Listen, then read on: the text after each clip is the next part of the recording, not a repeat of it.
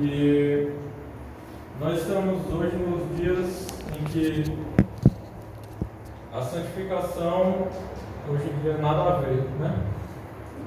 E como já disse aqui uma vez, a senha para entrar no inferno todo mundo já sabe, né? É nada a ver. Então quando é uma brincadeira, mas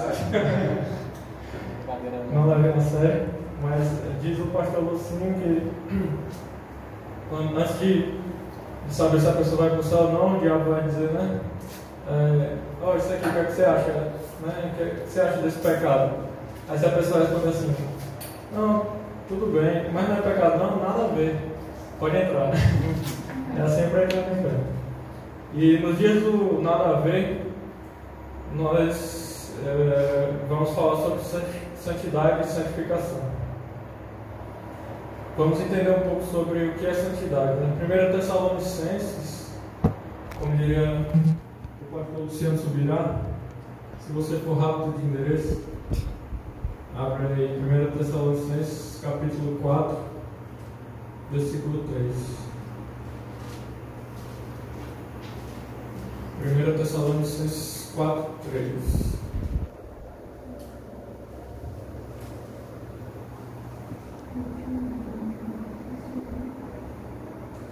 Diz: A vontade de Deus é que vocês sejam santificados. Abstenham-se da imoralidade sexual. Cada um saiba controlar o seu próprio corpo de maneira santa e honrosa, não dominado pela paixão de desejos desenfreados, como os pagãos que desconhecem a Deus. Neste assunto, ninguém prejudique seu irmão, nem dele se aproveite. O Senhor castigará todas essas práticas, como já dissemos e asseguramos. Porque Deus não nos chamou para a impureza, mas para a santidade. Então, a definição bem prática de santidade para nós é a santidade é o oposto de impureza. É um antônimo de impureza. Nesse versículo aqui, é, em 1 Tessalonicenses, no versículo 7 ele diz, porque Deus não nos chamou para a impureza, mas para a santidade. Então, ele não nos chamou para a impureza, mas para a santidade. Então, ele faz um antagonismo entre impureza e santidade. E o que é impureza? Trocando em miúdos, é sujeira. Né? Deus não nos chamou para a sujeira, mas sim para a santidade. Então, é, Deus nos chamou para a limpeza. Né? e no Antigo Testamento, o, o conceito de santidade tinha muito a ver com a higiene pessoal, com a sua, realmente com a sua limpeza exterior. É, Êxodo capítulo 30, versículo 18, do versículo 18 ao 21 é, Deus vai falar sobre um procedimento que os sacerdotes tinham que fazer antes de entrar no templo. Êxodo 30, 18 diz assim: Farás também uma pia de cobre, com a sua base de cobre, para lavar, e a porás entre a tenda da congregação e o altar, e nela deitarás água. E Arão e seus filhos nela lavarão as suas mãos e os seus pés. Quando entrarem na tenda da congregação, lavaciam com água, para que não morram. Ou quando se chegarem ao altar para ministrar, para acender a oferta queimada ao Senhor, lavarão, pois, as suas mãos e os seus pés, para que não morram. Isto lhe será por estatuto perpétuo a ele e a sua descendência nas suas gerações. Então, no Antigo Testamento, o sacerdote, antes de fazer certos procedimentos, antes de se achegar ao altar para ministrar, ele deveria é, lavar os seus pés e as suas mãos, sob a pena de morrer se ele não fizesse isso. Né? E realmente Deus trouxe essa instrução de que os sacerdotes eles lavassem as suas vestes muito bem, lavassem o seu corpo muito bem, para que eles estivessem sempre limpos. E isso é, nos traz uma lição. Né? Hebreus capítulo 10, versículo 1 diz assim: porque tendo a lei a sombra dos bens futuros, e não a imagem exata das coisas, nunca pelos mesmos sacrifícios que continuamente se oferecem cada ano, pode aperfeiçoar os que a eles se chegam. O que o autor de Hebreus está dizendo aqui é que a lei é a sombra dos bens futuros. Os bens futuros são os tempos que nós vivemos hoje. Então, as instruções sobre santidade do Antigo Testamento são sombras do que nós vivemos hoje.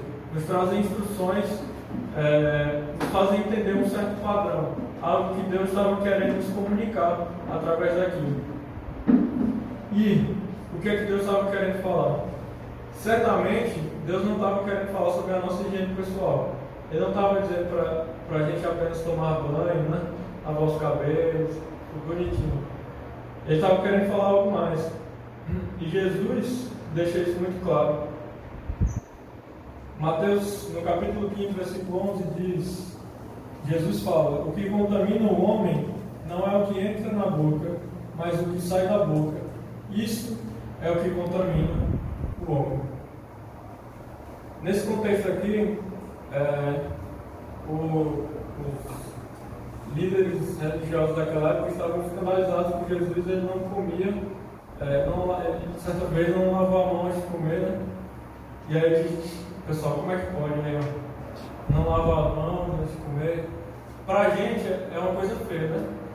Quando eu chego na casa é, do meu sogro, lá, ele, me manda lavar a mão, né? Ele diz assim, já lava a mão. Essa vezes eu esqueço, de lavar a mão. E aí, é, para a gente é apenas uma, um comportamento de educação, mas para aquele pessoal daquela época era pior do que isso, era um pecado. Né? E Jesus falou: o que contamina o homem não é o que entra na boca, mas o que sai da boca. Isso é o que contamina o homem. E aí foi que os discípulos ficaram intrigados. Né? Eles ficaram se perguntando, mestre, explica isso aí, por favor, porque eu não estou entendendo essa sabedoria toda. E é, Jesus disse assim, vocês não entenderam isso? E ele vai explicar. Ele diz, ó, o que sai do homem, o que sai da boca do homem, vem do seu coração. E é do coração que sai toda sorte de impureza, de loucura, de malícias. É do coração do homem que sai toda sorte de coisas ruins. Né? E não é o exterior que é importante. Né? Então Jesus ele mostra finalmente o que é que projeta a sombra. Né? A gente diz que a lei é a sombra dos bens vindouros. Então, às vezes a sombra engana, né? Tem teatros de sombras, provavelmente aqui todo mundo já viu teatro de sombra. O pessoal faz um coelho, né? Quando você vai ver, são três pessoas assim. e para você nem sempre você consegue discernir o que é está projetando aquela sombra. Jesus está trazendo um discernimento aqui sobre o que era aquela sombra daqueles procedimentos antigos de se limpar. O que aquilo significava. O que significa santificação. Né? E a Bíblia nos mostra que a santidade tem mais a ver com quem nós somos do que o que fazemos.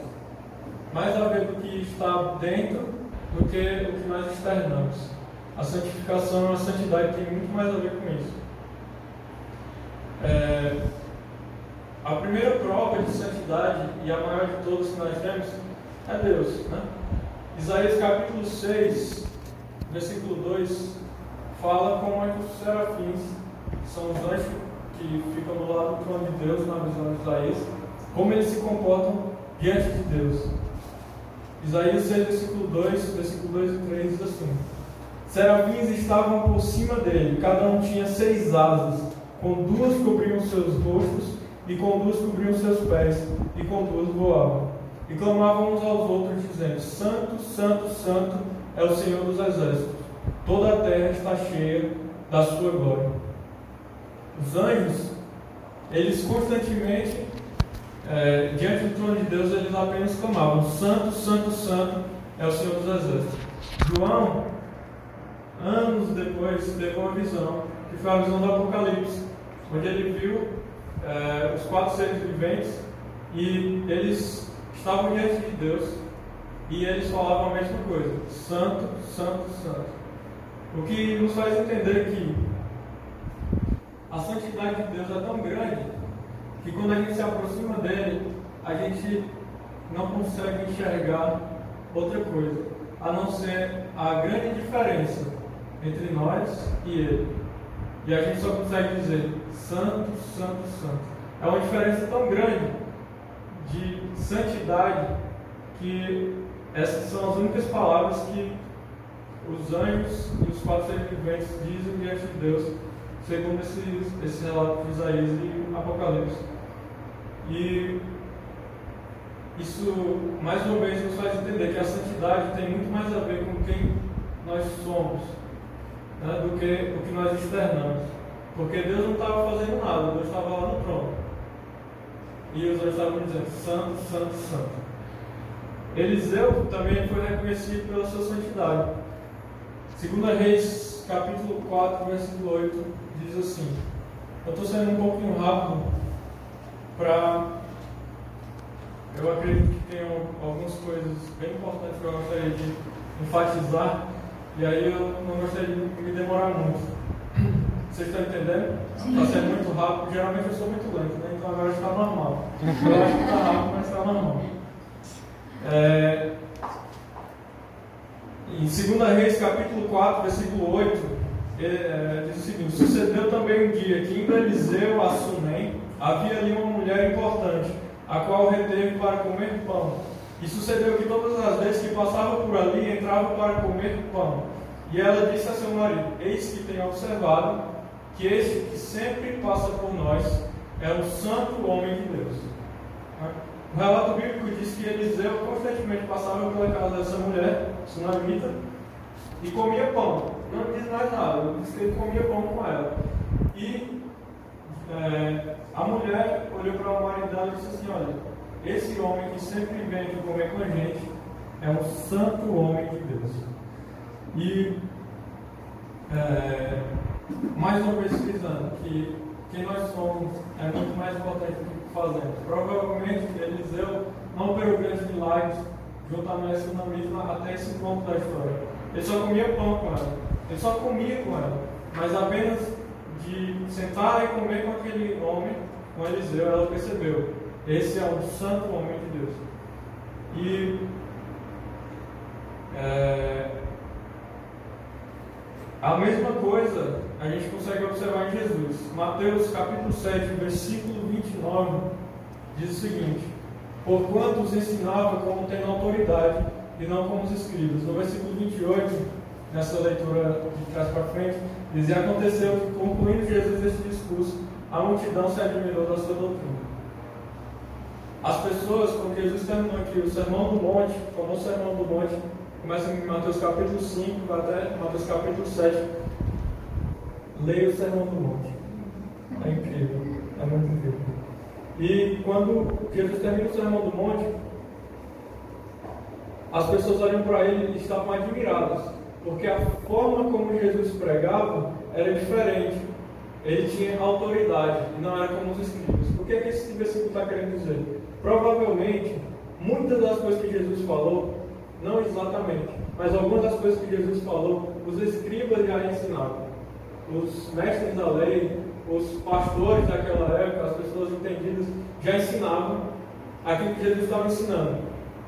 Só que a forma como Jesus ensinava era diferente. Chamava a atenção deles. Por quê? Porque Jesus tinha autoridade naquilo que ele estava falando. Naquilo que ele estava falando. E mais uma vez, nos, me parece que a Bíblia nos ensina. Que às vezes a gente faz coisas que todo mundo faz, ou, ou uma coisa simples, né? Só que a gente consegue se distinguir das pessoas. Não pelo que a gente faz, mas pelo que a gente é.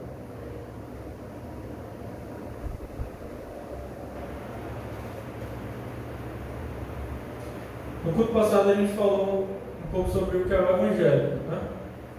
E a gente falou que Jesus ele nos dá uma nova natureza. Né? Eu falei, eu dei o exemplo do peixe e do macaco. Né?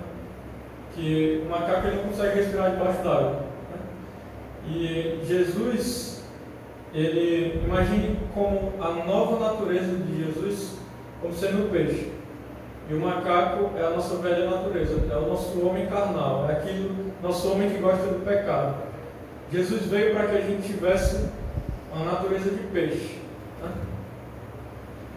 que a gente gostasse das coisas de Deus. Por que peixe? Porque o peixe consegue mergulhar, consegue respirar debaixo d'água. E imagine que as águas são as coisas de Deus. E que, como peixes, com a nova natureza de Jesus, nós conseguimos respirar no ambiente de Deus. Né? Só que, por que, que então é necessária essa santificação? É, porque nós temos duas naturezas dentro de nós. Nós temos um macaco e um peixe. Nós temos uma natureza que consegue respirar debaixo d'água, que consegue, que gosta das coisas de Deus, que anseia pelas coisas de Deus. Mas temos uma natureza que não consegue, não gosta das coisas de Deus e ama o pecado. Nós temos duas naturezas dentro de nós. Tem um antigo ditado, se não me engano é indígena, não sei ao certo, mas que diz que dois lobos habitam dentro de nós. Né? E um lobo é bom e o outro é mau, resumindo. E vence aquele lobo que nós alimentarmos melhor. Vence essa luta dentro de nós, o lobo que nós alimentarmos mais. Né? É, e a Bíblia já dizia isso, né? Gálatas capítulo 5, versículo 17 diz: Porque a carne cobiça contra o espírito e o espírito contra a carne, e estes opõem-se um ao outro, para que não façais o que quereis. Nesse versículo, o apóstolo Paulo está dizendo para que, não, que a gente não faça o que nós queremos. A nossa carne e o nosso espírito lutam e eles se opõem para que a gente não faça o que a gente quer. Isso é muito importante, porque isso nos faz entender a diferença entre o que nós queremos e o que a nossa carne quer. A gente não pode confundir a nossa velha natureza com a nossa identidade. Nós não somos aquilo que anseia pelo pecado. Nós já não somos mais esse. Provavelmente você tem algo dentro de você que anseia pelo pecado. Provavelmente não, com certeza. Você tem um lobo aí dentro de você que anseia pelo pecado. A não ser que você seja um anjo que está nos visitando aqui. Anjo, e é,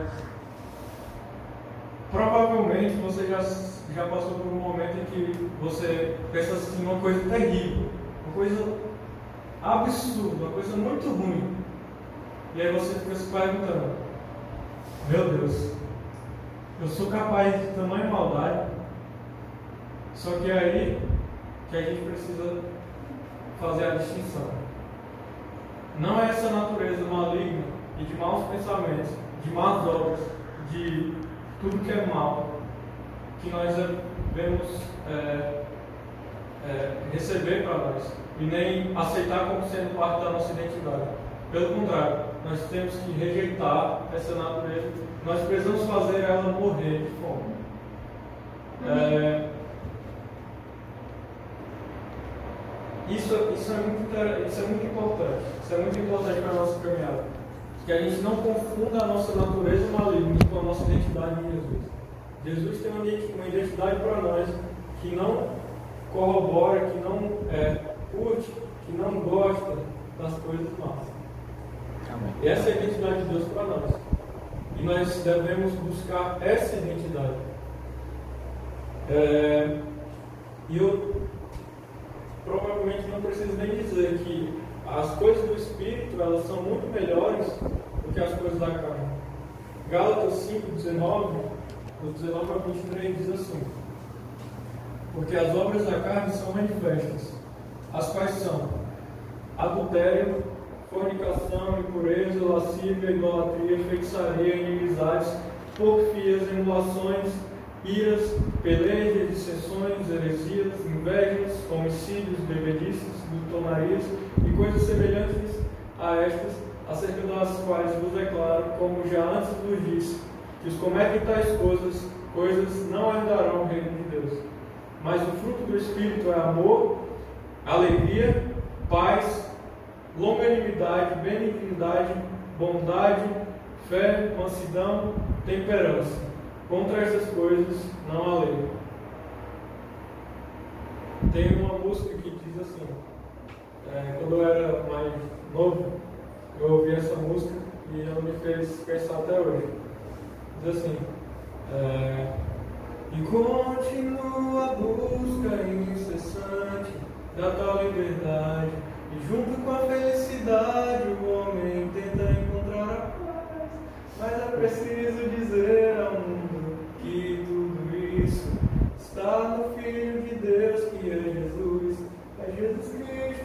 Felicidade está no Filho de Deus, a liberdade está no Filho de Deus. Então, é, tudo que nós procuramos, a alegria, a felicidade, a paz, está em Jesus. Né? Nós só vamos ter paz verdadeira, amor, alegria, paciência, bondade, fé em Deus. E como fruto do seu Espírito. É, provavelmente, alguns de nós já passou por, por momentos de muita paz, momentos de muita alegria, momentos de muita paciência, momentos de muita bondade, momentos de muita fé. Né? E como são bons esses momentos. Né? Como é bom estar na presença de Deus. É... E é por isso que nós precisamos buscar a santificação. Porque somente vivendo pelo Espírito nós podemos provar essas coisas boas. Se nós continuarmos, é... se a gente continuar, não, mas se a gente escolher pelas coisas da carne, todas essas coisas nos vão ser roubadas, nós vamos ter um monte de, de placebo, não sei se você sabe o que é placebo, mas placebo é um remedinho que não funciona. Não é remédio, na verdade, é só. Às vezes a pessoa faz uma, uma pílula de farinha, é, pega, um, pega farinha, faz uma pílula, aí a pessoa toma aqui esse remedinho, aí a pessoa pensa que está tomando remédio e o pelo psicológico ela fica boa. Às vezes é porque pessoa só quer se drogar de remédio mesmo, né? Vai no médico, o médico vai dar um placebo só para despachar a pessoa, né? Mas a, as obras da carne são placebos. São coisas que a gente pensa que funciona, mas não funciona. Só o Espírito de Deus que nos dá o remédio de verdade que a gente precisa. E, resumindo, a santificação é a nossa busca por enfraquecer a nossa velha natureza e fortalecer o nosso espírito. Tem um quadro no meu quarto que minha esposa fez e está ali muito lindamente enfeitando o quarto, que diz, tem uma frase do John Wesley que diz assim, a conversão tira o cristão do mundo e a santificação tira o mundo do cristão. Então, quando nós nos convertemos, é, imagina como se Jesus pegasse você assim e pinçasse, tirasse você de um monte de, de sujeira assim do mundo, pinçasse você assim, aí colocasse você num lugar bem fofinho, né? Bem bonitinho. Só que você está todo sujo, né? Então você precisa ser lavado para você perder toda essa sujeira desse lugar aqui. Basicamente é isso. A conversão tira o cristão do mundo e a santificação tira o mundo do cristão. É, nós estamos no mês da festa do Purim. Isso não é aviso no meio da palavra. É, mas o livro de Esther conta a história né, da festa do Purim, como ela se originou. E vou resumir a história aqui para você. Em algum momento, o rei Xerxes, é, ele declara lá que as pessoas podem matar os judeus e elas vão ser recompensadas por isso. E aí é, Deus consegue fazer uma reviravolta nessa trama política, graças a ele e graças a os seus servos, né, Mardoqueu, Esther. E o rei ele não promulga, ele nunca, ele nunca revoga uma lei que ele instituiu né, porque senão ele perde a moral. Né? Ele imagina, eu sou um rei, aí eu digo, ó, quero que você faça X. Aí depois você diz, não quero que faça X mais. O pessoal vai dizer que o rei é doido, né? o rei perde a moral. Então o rei nunca revoga a lei que ele emite. Que ele. Então, o que foi que o rei fez? Ele, ele emitiu uma nova lei em que dizia que os judeus poderiam se defender e eles seriam muito mais recompensados por isso do que aqueles que os atacassem. E o que foi que aconteceu? Os judeus lutaram pela sua, pela sua própria vida. Né? Eles lutaram pela sua própria vida e eles venceram seus inimigos. Deus não, não deu para eles uma, uma vitória assim, eu vou revogar essa lei. E vai dar tudo certo para vocês sem vocês fazerem nada. Não. Eles tiveram que lutar. Né? E isso também é um paralelo para nós, uma, uma, algo que nos faz entender que nós também precisamos lutar pela nossa própria vida. Né? É, Deus nos deu essa oportunidade de lutar para nós vencermos os nossos inimigos, para nós vencermos a nossa velha natureza, nós vencemos a carne, nós vencemos o mundo e nós vencemos o diabo. Né? Creio eu que o diabo é o menor dos nossos inimigos, porque é Jesus que lida com ele, né? Então, Jesus, né? É, é outro nível. E a santificação é isso, é a nossa luta para que a gente vença a nossa velha natureza. E nós vamos falar um pouco sobre a importância da santificação para nós, como corpo, como noiva de Cristo. A primeira coisa que eu enfatizo em relação à importância da santificação é que ela serve para que Deus transforme o nosso caráter. É o primeiro ponto. Eu fico muito tentado, na verdade eu pensei em trazer o terceiro ponto antes do primeiro. Só que eu estava extremamente errado e eu vou explicar por quê. O primeiro ponto mais importante é que Deus transforma o nosso caráter. Durante todo o sermão da montanha, Jesus ele traz uma série de advertências que faz a gente entender que o que é mais importante é o que está aqui dentro que o que é mais importante é o nosso caráter do que as coisas que a gente externa. Mateus 5, 27 diz assim: Ouviste que foi dito aos antigos: Não cometerás adultério. Eu, porém, vos digo que qualquer que atentar numa mulher para cobiçar, já em seu coração cometeu adultério com ela. Na antiga aliança, a lei era: Não cometerás adultério. O adultério é um ato físico, é algo que você externa. Né? Só que Jesus disse assim: Qualquer que atentar numa mulher para cobiçar, já em seu coração cometeu adultério com ela. Então, o critério de Jesus, ele não precisa se manifestar em um ato. Apenas você olhar e você pensar, já está errado. Jesus já condena aquilo que está dentro de nós. Ele não condena apenas aquilo que nós externamos. Mateus capítulo 6, versículo 5 Diz: E quando orares, não sejam como os hipócritas, pois se comprazem em orar em pé nas sinagogas e às esquinas das ruas, para serem vistos pelos homens. Em verdade vos digo que já receberam o seu galardão. Da mesma forma, Jesus diz: ó, os hipócritas eles oram diante de todo mundo para aparecer. Vocês, eu quero que vocês orem no seu quarto, em secreto, e o seu pai que vem em secreto vai recompensar vocês. Jesus recomenda que a nossa relação com Deus seja muito mais do que estética, exterior, onde nós apresentamos algo para as pessoas, falamos da nossa religião ou oramos na frente de todo mundo. Ele diz que é mais importante que o seu relacionamento com Deus seja paterno e íntimo, né? seja escondido, né? e que você e Deus estejam ali em, é, nesse relacionamento é muito mais importante quem você é diante de Deus do que quem você é diante das pessoas. Né?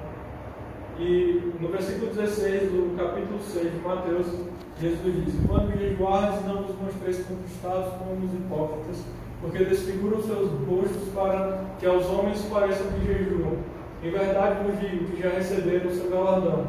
Tu, porém, quando jejuares, unge a tua cabeça lava o teu rosto, para não pareceres aos homens que jejuas, mas a teu Pai que está em secreto. E o teu Pai que vem em secreto te recompensará publicamente. É... Mais uma vez, Jesus fala, né? É, não mostre o que você está fazendo, faça, porque o que é mais importante é o espiritual e não aquilo que você está externando. Uma curiosidade é que quando ele diz assim, unge a tua cabeça do do teu rosto, o óleo antes de ele usava no cabelo era tipo o gel, né? Era tipo para você ficar bonito. E é, esse primeiro ponto é que a santificação é para que a gente transforme o nosso caráter, para que Deus transforme o nosso caráter. E o nosso caráter se mostra quando nós agimos sem supervisão, quando ninguém está vendo a gente. É aí que o nosso caráter se mostra. É aí que a gente mostra nosso potencial, digamos assim. Eu trabalho no call center e esses dias eu passei por um, assim, um menino falou uma coisa que eu achei extremamente é, vergonhoso para nós, é, para nós cristãos, enfim, para o evangelho, é triste saber o que ela falou, né? Porque assim, no call center, o call center que eu trabalho forma serviço para uma operadora que tem o seu serviço de TV que tem, por sua vez, as suas opções de canais, que tem dentro desses canais, canais adultos, que é um nome bonito para pornografia. Né? E é, a menina lá, a pessoa oferece esses canais direto, né, lá, e a menina falou para mim, ela disse assim, tipo, tirando o ombro, né, só, o cara estava aqui na ligação, de repente passou alguém e falou, a paz do Senhor.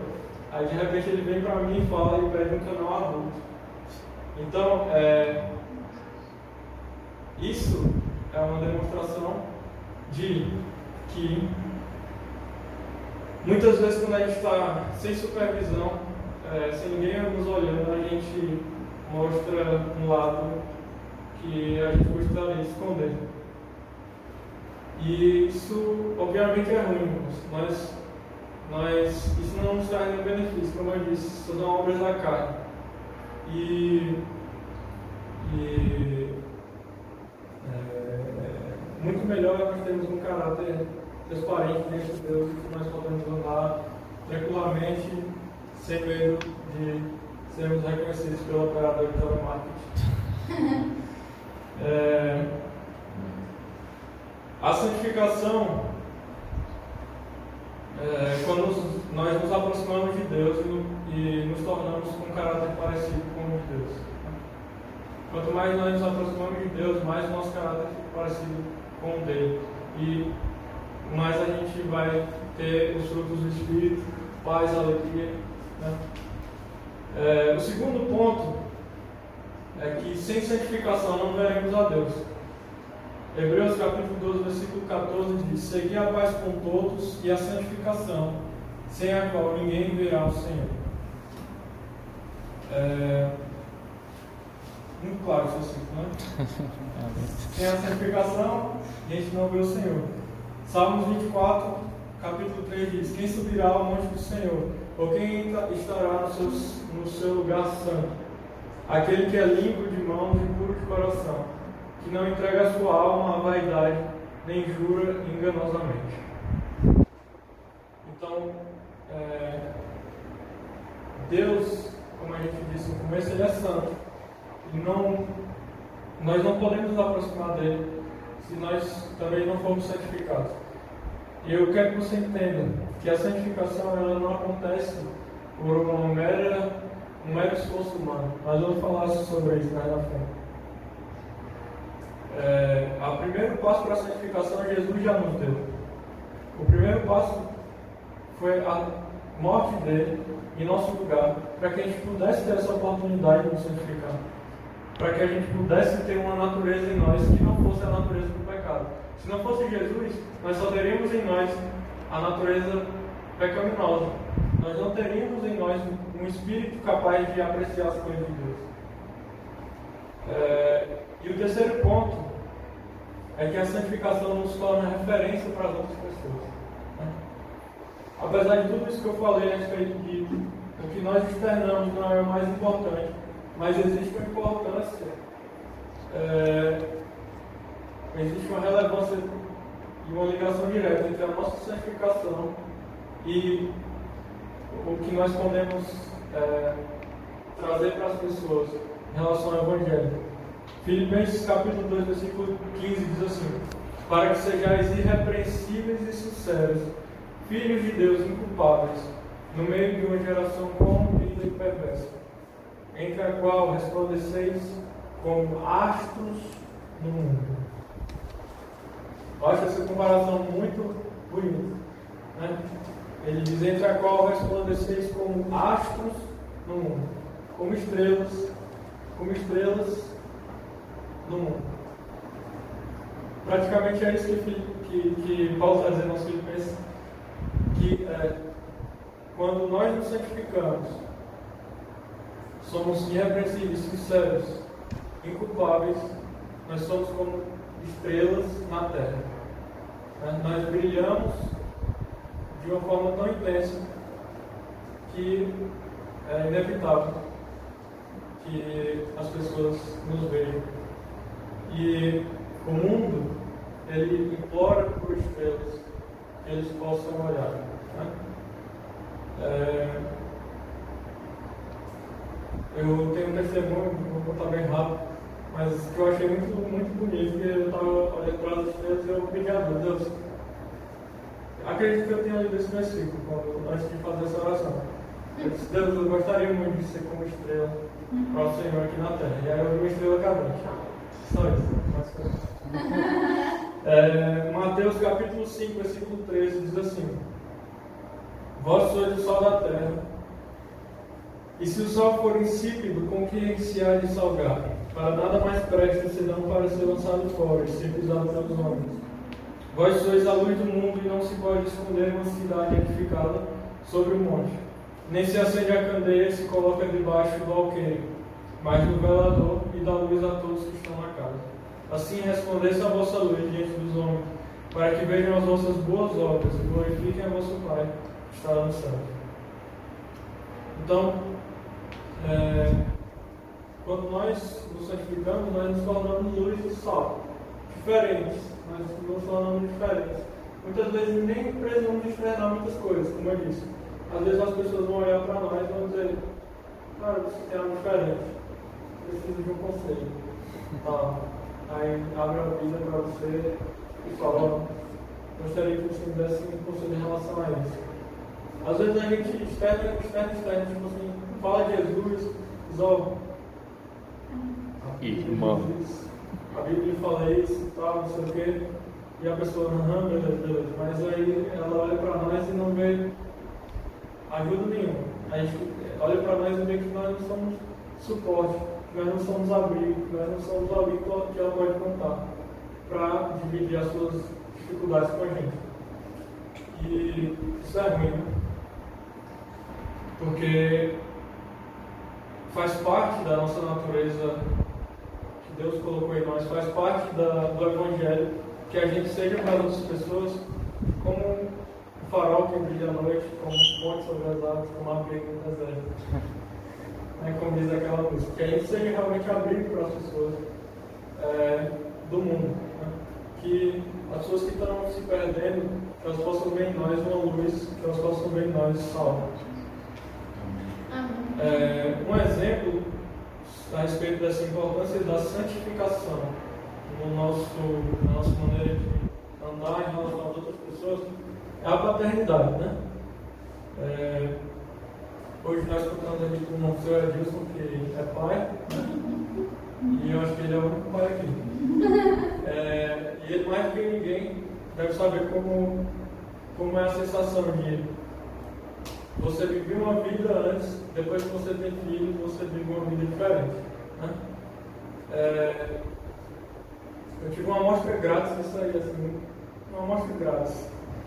Porque um dia eu estava aqui em casa e uma menininha chamada é, Gabriela, que mora aqui nas imediações, ela visitou a gente, estava brincando aqui, não sei o quê, e é, ela pediu celular, né?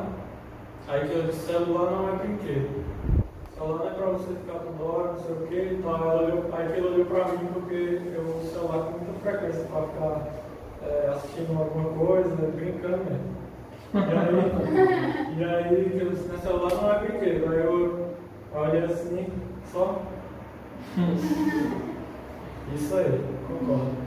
Só que eu percebi que é, quando eu tiver meu filho, eu vou ter que ter ultra cuidados a mais do que o normal, porque a forma como eu me importo vai induzir, conduzir é, meu filho. Né?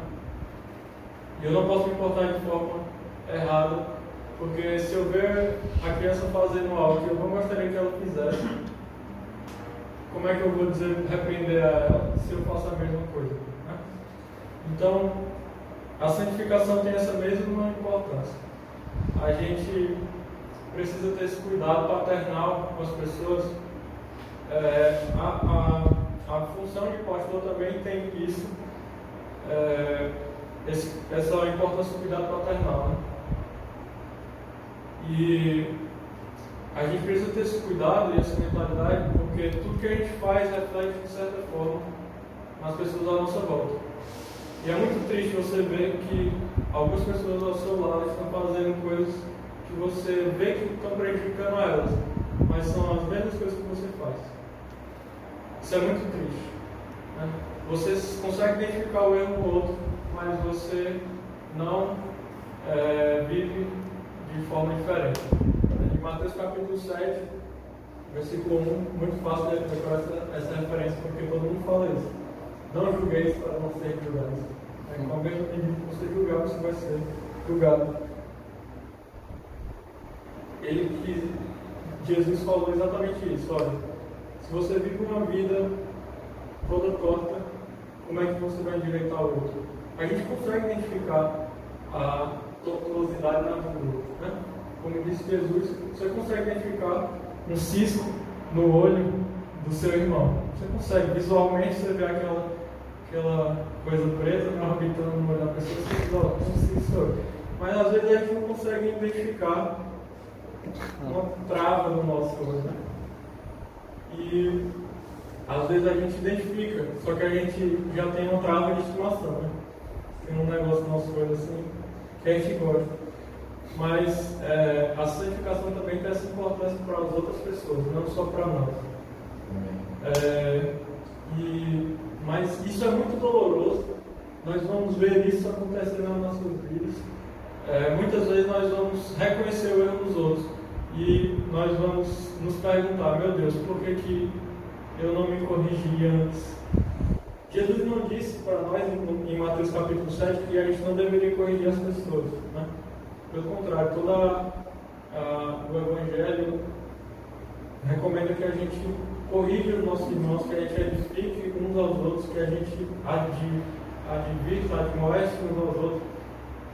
O que ele quis dizer é, não faça isso se você estiver todo errado. Né? Se você está errado, se você comete as mesmas práticas que você está tentando ajudar seu irmão, não vai dar certo. Né? E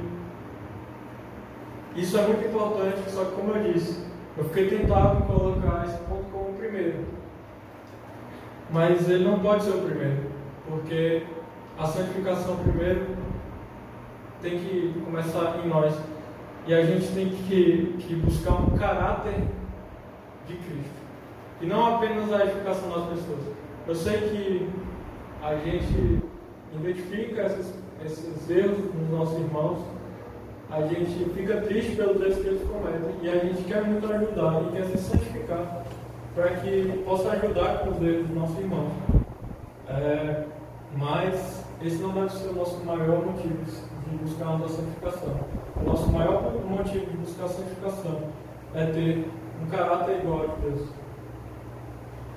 É, um quarto ponto em relação à santificação a importância da santificação é as nossas obras nos trazem resultados e o que plantamos nós colhemos.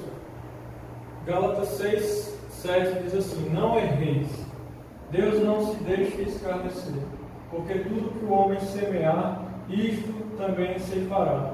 Porque o que semeia na sua carne, da carne se fará a corrupção, mas o que semeia no Espírito, do Espírito se fará a vida eterna. E não nos cansemos de fazer o bem, porque a seu tempo se faremos, se não houvermos desfalecido. Então, enquanto temos tempo, façamos bem a todos, mas principalmente aos domésticos da fé. Esse versículo está dizendo praticamente o seguinte: tudo que você faz produz resultados. E esses resultados vão vir para você. Seja coisas que você faz na sua carne, vão produzir resultados ruins, vão lhe trazer corrupção. Mas aquilo que você faz de bom, a seu tempo, você colherá. Já dá essa dica aí, a seu tempo, que é o tempo de Deus, irmão. Geralmente a semente do bem, ela é uma semente assim de, não sei, acácia. Uma coisa que demora. A semente de piquezeira. É uma coisa que demora para produzir frutos. A semente do pecado ele é, é um matinho, assim, é carrapicho. Você pecou e jogou ali rapidinho, a sua corrupção está vindo ali. Mas a, a semente das coisas boas de Deus, elas são têm o seu tempo apropriado. E é, muitas vezes eu já vivi bênçãos assim de Deus que eu identifiquei.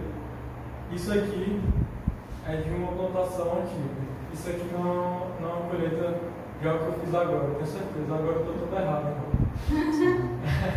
o, que eu tô, o que eu colhi aqui é algo que foi de uma plantação antiga. E isso também é uma coisa que é importante para que a gente observe em relação à nossa santificação. Recomendo que a gente faça boas obras, porque as nossas más obras vão nos recompensar e elas, a recompensa das más obras não são boas. Então é mais um motivo da gente buscar a santificação. Como podemos nos santificar? Isso aqui, para explicar, é muito simples. Vamos viver aí. A primeira, o primeiro ponto para você se santificar é, lembra que a gente falou sobre é, duas naturezas, né? a natureza má, a natureza de Deus. A natureza má a gente mata, e a natureza de Deus a gente alimenta. Então é basicamente isso que a gente faz para se santificar.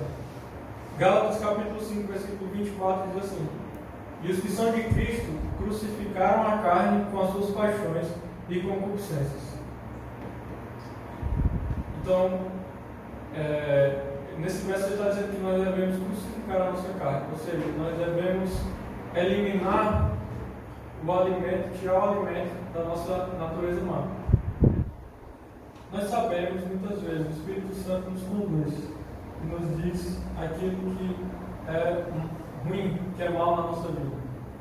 E a gente só precisa ouvir o Espírito Santo, obedecer e tirar as coisas más da nossa vida, para que a nossa carne ela fique com fome, para que a nossa, quando eu digo carne, não é, é não é o meu corpo, mas a minha natureza humana.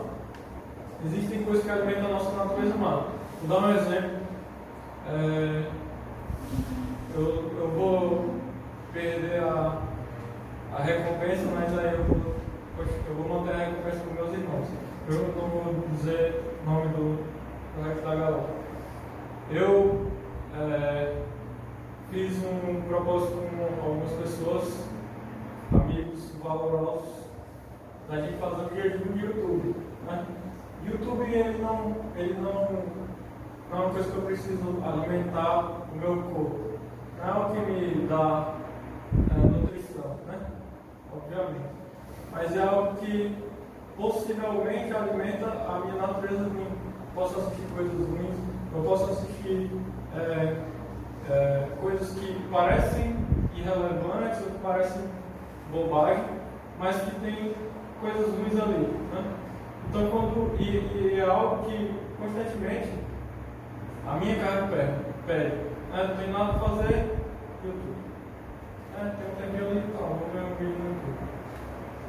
Mas é justamente aí, tirando esse tipo de, de coisinha, de detalhes, que nós podemos modificar a nossa carne. O YouTube é um exemplo meu. Pode ser para você outra coisa. Né? De repente a televisão, de repente é, cálculos estequiométricos. Provavelmente não, né? É,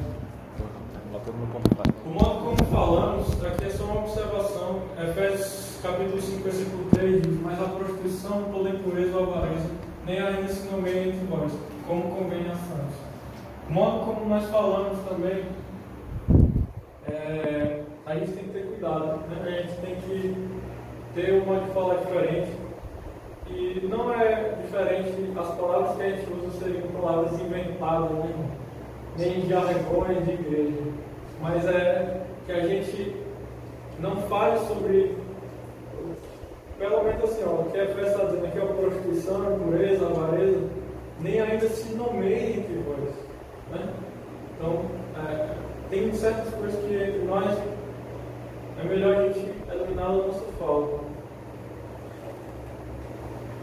É, como eu disse, a gente mata a nossa carne e fortalece o nosso espírito. Para fortalecer o nosso espírito, o mais importante de tudo é a gente ser guiado pelo Espírito Santo. É a gente ser guiado por Deus. Porque a gente, sem o Espírito Santo, a gente vai estar exercitando apenas rituais religiosos. Mas nós não estamos aqui para isso. Nós estamos aqui para ouvir o Espírito Santo e fazer o que ele diz. Gálatas capítulo 5, versículo 18 diz: Mas se sois guiados pelo Espírito, não estáis debaixo da lei. O que foi que Paulo quis dizer aqui? A carta de Paulo aos Gálatas, ela é muito é, direcionada. Ela tem um tema muito específico e fácil de você identificar, que é contra o legalismo, que é contra você é, fazer Tipo assim, o que os cristãos daquela época estavam fazendo era viver o judaísmo e obrigar as pessoas a viverem o judaísmo com um nome diferente de cristianismo. E Paulo estava dizendo, ó, a lei é ser guiada pelo Espírito. Não é você viver a lei da antiga aliança. Porque, como a gente falou lá no começo, a lei é só uma sombra. É, mas você ser guiado pelo Espírito, você ouvir o Espírito de Deus, se você escuta o Espírito de Deus e você obedece, você não está debaixo da lei. Sabe? Então, ser guiado pelo Espírito Santo é algo que nós precisamos. É, nós precisamos alimentar nossa, nosso espírito. Salmo 119, versículo 9 diz assim: Como purificará o jovem o seu caminho? E Salmo responde: Observando conforme a tua palavra. Então, é, você, através da palavra de Deus, observando a palavra de Deus, não com, como eu disse, com legalismo, né? É, mas com a direção do Espírito de Deus. Você colocar sua vida dentro da palavra de Deus e dizer: é, Estou vivendo isso aqui. E isso faz parte do terceiro ponto. Né? O terceiro ponto para que a gente é, busque a santificação, que é nos deixar examinar por Deus. Você segue o ponto 1, um, depois você vai para o ponto 2, depois você vai para o 3, depois você repete.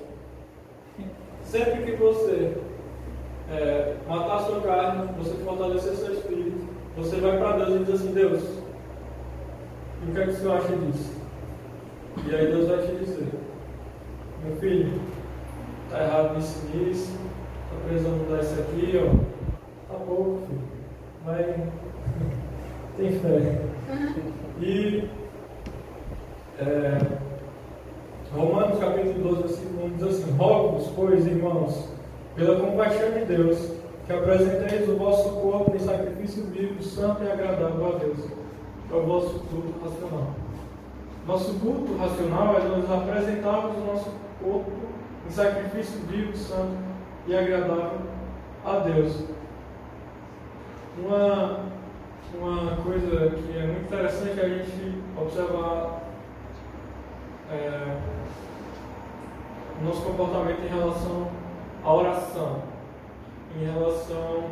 A oração é, é muito específica. Por quê? Quando a gente evita orar, é porque a gente não quer aparecer diante de Deus. E quando a gente, é, tipo assim, pensa oração, você já fica complicado. Por quê? Porque a gente pode se esconder de Deus de várias formas. A gente pode fingir que a gente está bem de várias formas. A gente pode inventar várias maneiras de parecer que a gente está bem para as outras pessoas. Mas na oração, você não está diante das outras pessoas. Você está diante de Deus. E é aí que você não consegue se esconder. Então, é, a gente precisa justamente buscar estar sempre diante de Deus, para que Deus sempre nos avalie e Ele diga: Olha, eu quero que você esteja assim. É... E isso é o culto racional. Nossos cultos devem ser a gente se apresentar diante de Deus como um sacrifício vivo, santo e agradável. Se a gente foge disso, é porque a gente está perdendo para a nossa natureza carnal. Salmos, capítulo 139, versículo 23, diz assim: Sonda-me, ó Deus, e conhece o meu coração. Prova-me e conhece os meus pensamentos. E vê se há em mim algum caminho mau, e guia-me pelo caminho eterno. Então, aqui o salmista está dizendo: Deus, sonda o meu coração, me examina, olha os meus pensamentos, olha se existe alguma coisa ruim em mim e me guia pelo caminho eterno. Porque muitas vezes a gente não consegue identificar o que é ruim, mas certamente Deus vai identificar e certamente Ele vai falar para a gente, Ele não vai deixar a gente enganar. Outra coisa importante é o padrão de Deus é totalmente oposto ao do mundo. Romanos 12, 2 diz: Não seja conformado com este mundo, mas seja transformado pela renovação do vosso entendimento, para que experimenteis qual seja a boa, agradável e perfeita vontade de Deus. A gente não deve se conformar com o mundo. O que é se conformar? Você assumir a mesma forma de algo. A água, como diria Bruce Lee, uhum. é, ela não tem forma. Né? E Bruce Lee diz: seja como a água mas eu digo para você, não seja como água. Porque a água assume a forma do recipiente que ela está. Né? E aqui ela está assumindo a forma do copo. Se você botar esse copo na geladeira, ele vai ficar esse formato aqui. A água, né? Mas a Bíblia diz, não vos conformeis, ou seja, não tome a forma do mundo. Então, sempre que você consultar o mundo, sempre que você está se santificando, Aí você começa a ficar diferente do mundo. E aí você consulta o mundo, assim, você olha para as pessoas do mundo, né? Olha só, tá tudo diferente de mim. Eu, eu acho que eu estou exagerando. Eu acho que é, estou muito diferente. Mas é diferente mesmo que a, que a Bíblia diz que, que a gente deve ser.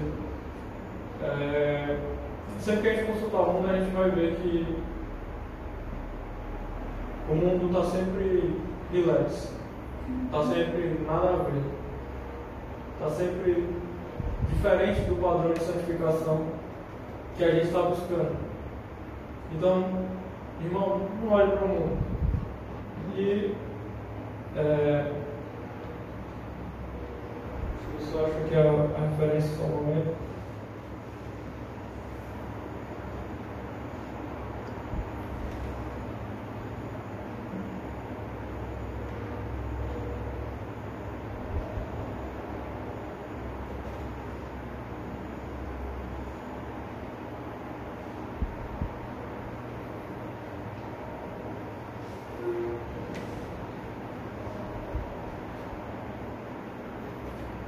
Só mais um momento. É, foi o primeiro versículo, né? 1 Tessalonicenses capítulo 4, versículo 3, diz assim: Cada um saiba controlar o seu próprio corpo de maneira santa e honrosa, não dominado pela paixão de desejos desenfreados como os pagãos que desconhecem a Deus. Padrão do mundo. Né?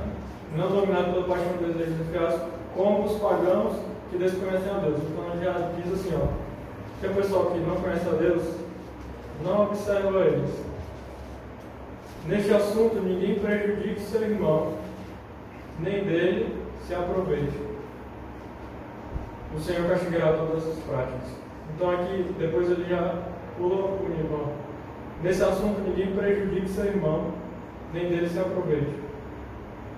Ele está dizendo assim, o padrão de santidade, você não pode é, nem pegar seu irmãozinho que está se santificando e você dar uma rasteira dele, você ser um mau exemplo, nem você ver um mau exemplo e você copiar. Então assim, irmão, se eu estiver fazendo alguma coisa errada, você não me copia. Você me repreende duramente. Né? Você me repreende mesmo, duramente. É, e se você estiver se santificando, não se deixe diminuir o padrão por conta de outra pessoa. E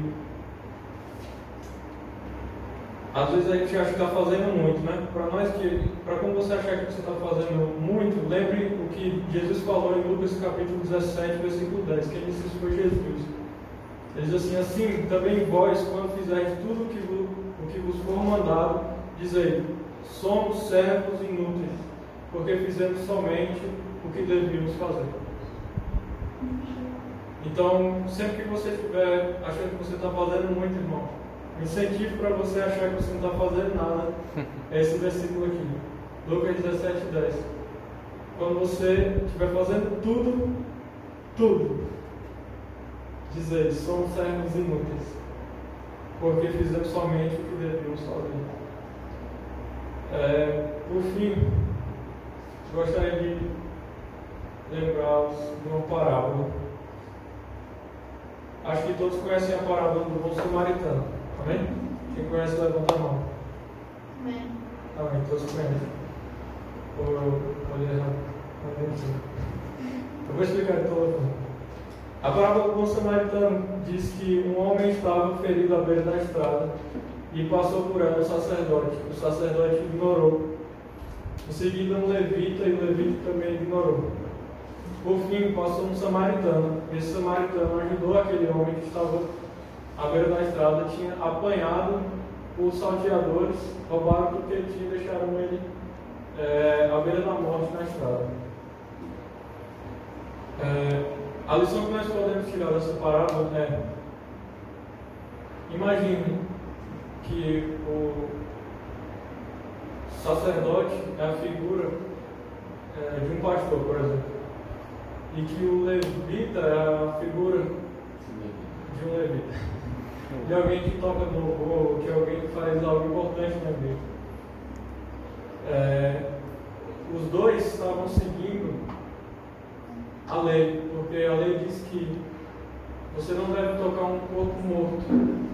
A lei, a antiga aliança diz que você não pode tocar um corpo morto. E eles estavam indo para Jerusalém. E Jerusalém é um lugar de adoração, onde as pessoas sacrificavam no templo. Então eles estavam indo para a igreja, né? O pastor Levita estava indo para a igreja. E o rapaz lá morto, é, se eles fossem ajudar, ia fazer eles atrasarem para o culto. Estou dizendo para você atrasar para o culto, meu irmão, pelo amor de Deus. Mas o que eu estou dizendo é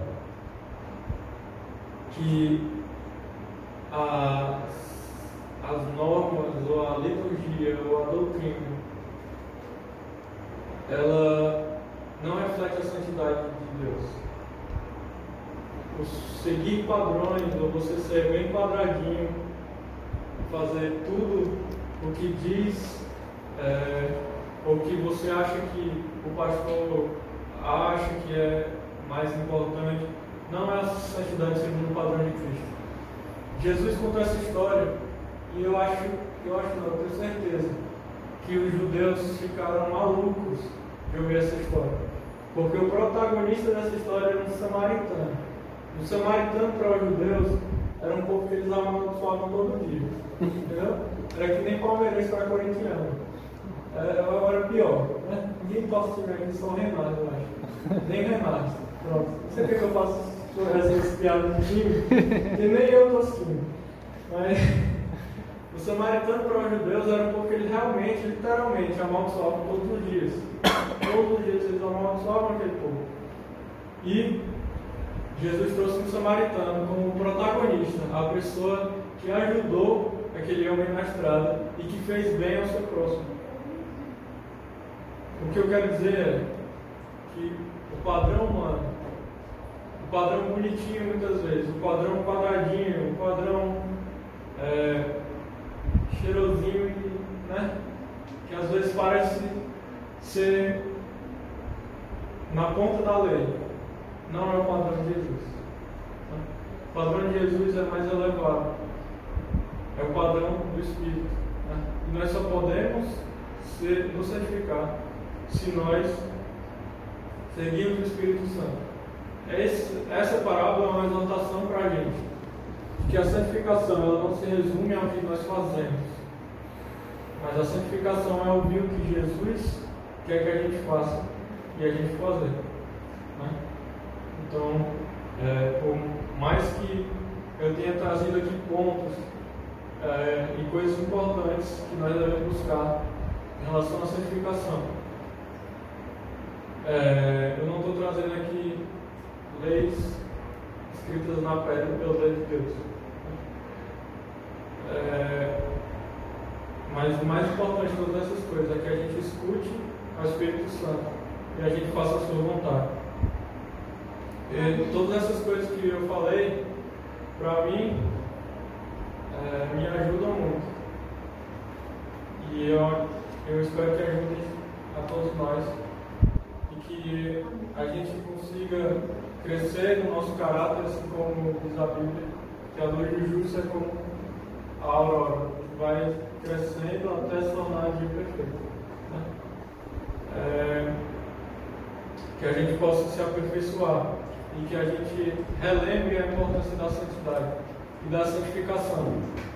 Muitas vezes a gente fala muito da graça e que nós fomos, eu falo muito da graça, e que nós fomos comprados pelo sangue de Jesus e que não há nenhuma obra que a gente faça que possa mudar isso.